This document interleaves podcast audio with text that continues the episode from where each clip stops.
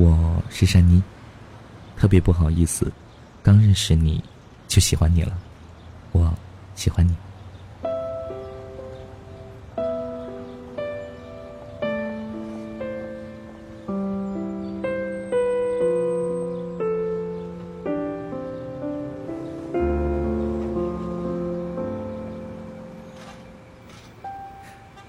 有很多的矫情狗心里都藏着一个不矫情狗，看不惯别人不矫情，因为自己做不到，喜欢却不说，不是苦等就是作。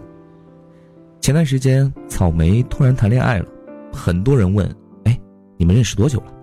草莓说：“一天。”草莓的男朋友叫小野，他们是在一场婚礼上认识的。小野是新郎的大学同学。草莓是新娘的大学同学，两个人被安排在一张桌上就坐，被拉进了同一个微信群里。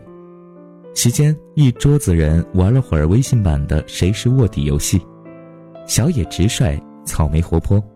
玩游戏的时候，属他们两个人最有默契，也最欢乐。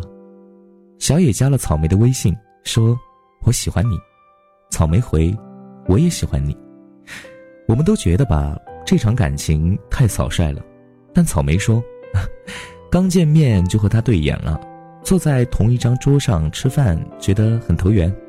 玩游戏的时候跟他对话很有意思，正巧他说喜欢我，我当然要告诉他我也喜欢他，喜欢就在一起，错过了多可惜啊。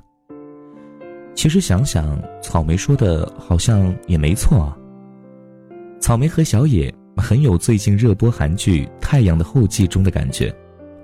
我一向是不看韩剧的，拖沓又矫情，一看就一定会在一起的男女主人公，要在一起十集之后再说。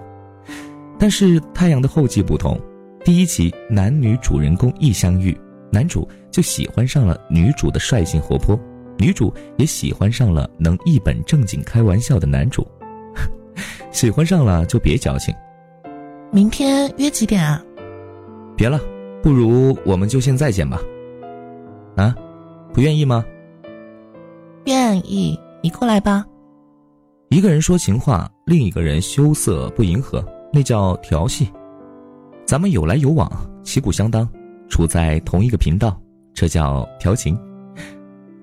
喂，和我一起看个电影吧，快回答，没时间了。好还是不好？嗯。好好吧，那就这样说定喽。喂，想了。你呢？当然想你了。什么叫做旗鼓相当？两个人的智商、情商都高的人，碰到了久违的对手，才能惺惺相惜。大多数矫情狗心里都藏着一个不矫情狗，看不惯别人不矫情，自己又做不到。比如正在追着《太阳的后继》这部剧的笑笑，这位矫情至死的姑娘刚刚跟我吐槽完草莓的感情。两个人才认识第一天还不了解对方，凭一时好感就在一起，过不了多久肯定会分手的。上大学那会儿，有个无名男追笑笑，称他为无名男，是因为笑笑没有对我们说过他叫什么，从来只称呼为他。影视鉴赏公选课上，笑笑坐在无名男前桌，看投影视频时，笑笑靠着后桌，带着洗发水清香的秀发落在了无名男的桌上，无名男对笑笑心动了。笑笑小家碧玉，无名男清秀俊俏，其实郎才女貌，我们看得出来，笑笑对他不反感，但笑笑偏偏喜欢吊着无名男的胃口。用笑笑的话说：“我才不相信一见钟情。”等和他熟悉了再谈感情吧。但不久之后，无名男就交女友了。笑笑看着无名男和女友的背影，酸溜溜地说：“看吧，就知道一见钟情不靠谱。幸亏我当时没答应他。”见过草莓男友小野本人之后，我们都觉得草莓找到了幸福。两个人举手投足间，处处都流露着默契和眷恋。KTV 包房里，草莓点了一首《Call Me Maybe》。嘿，我们才初次相识，这可能有点疯狂，但这是我的电话号码，可以的话，请打给我。这是这首歌的歌词。野子站起来，走到草莓跟前，当着众人的面亲了草莓。草莓没有拒绝。大家起哄时，我看见坐在旁边的笑笑眼睛湿了。喂，怎么了？我，我突然想起他了。笑笑口中的他就是那个无名男。无名男以前追笑笑的时候，曾在笑笑的宿舍楼下摆过爱心蜡烛，手里捧着一束玫瑰花，站在蜡烛中间。笑笑走到无名男跟前，接过了花。无名男说：“啊，不好意思啊，刚认识的时候就喜欢你了。”笑笑脸红了，周围的人慢慢多起来，很多都是抱着看热闹的心态来的。就在无名男准备抱笑笑的时候，笑笑却往后退了几步。如果一个男生喜欢一个女生，却说不出口，只知道默默守护，那注定是炮灰。如果一个女生知道了对方喜欢自己后却扭捏不接受，那很有可能会发展成一个悲剧。比如笑笑，其实我知道笑笑心底是喜欢无名男的。说喜欢有那么难吗？如果彼此都有好感，何必要矫情做作呢？你看《太阳后记》里，男主打电话给女主说：“现在就约会吧。”女主说：“走就走。”我好像明白了为什么笑笑这么喜欢这部剧了，因为它不现实，但很美好啊。笑笑一直说一见钟情是不靠谱的，可是，一见钟情真的不靠谱吗？我突然想起两个故事。很久之前，美国前第一夫人南希逝世，很多人说她的逝世意味着现代白宫再也不会发生的爱情故事终结了。一见钟情并非不靠谱。南希和里根这段美国总统史上最美好的爱情，最初也源于一见钟情。南希认识里根的时候，只是好莱坞毫不起眼的二线演员。那个时候，里根还不是总统，担任的职位是美国电影演员协会主席，事业是如日中天。南希是为了保住演艺事业，从被查封演员的黑名单解除出来，而去求助里根的。与君初相见，犹如故人归。第一次见面，两个人便心有灵犀，聊到凌晨的三点，不舍得道别。一见钟情，再见倾心。相恋三年后，两人步入了婚姻殿堂，一起携手走过了长达五十二年的幸福婚姻生活。可与之媲美的是，我们一直津津乐道的有关于习大大和彭妈妈的感情，他们也是一见钟情。两个人经过朋友的介绍认识了。当时习近平是高干子弟，彭丽媛已经是小有名气了。第一次见面，习大大一开口就吸引了彭妈妈。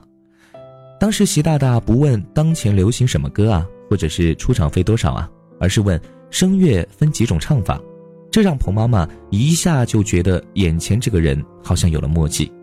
后来聊的是愈发契合。甚至当有人喊彭妈妈走的时候，她都没有走，继续跟习大大聊了很久。最后两个人还约定了下一次不见不散。彭妈妈说：“当时我心里一动，这不就是我心中的他吗？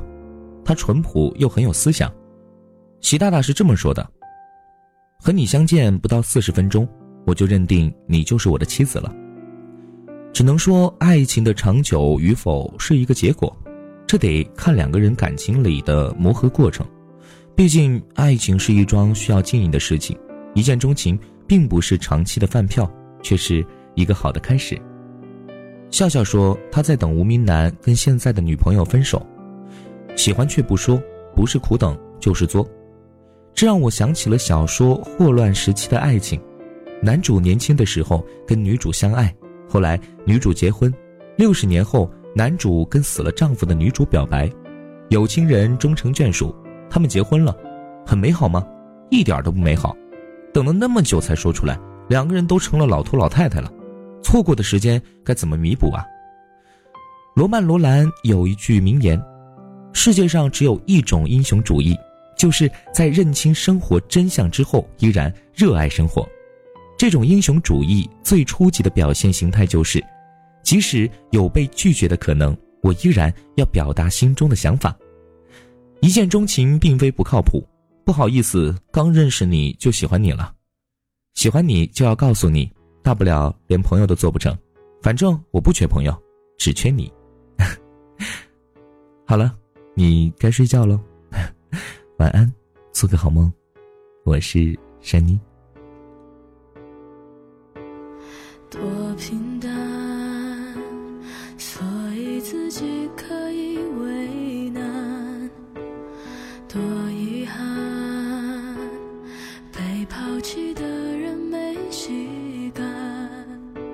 想被人围起来，就特别放不开。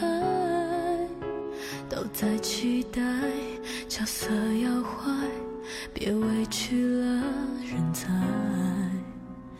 别期待伤人的话变得柔软，也别揭穿剧透的电影不好看，隔墙有只耳朵嘲笑你多难过，你越反驳越像示弱，请别再招惹我。我可以为我们的散承担一半，可我偏要摧毁所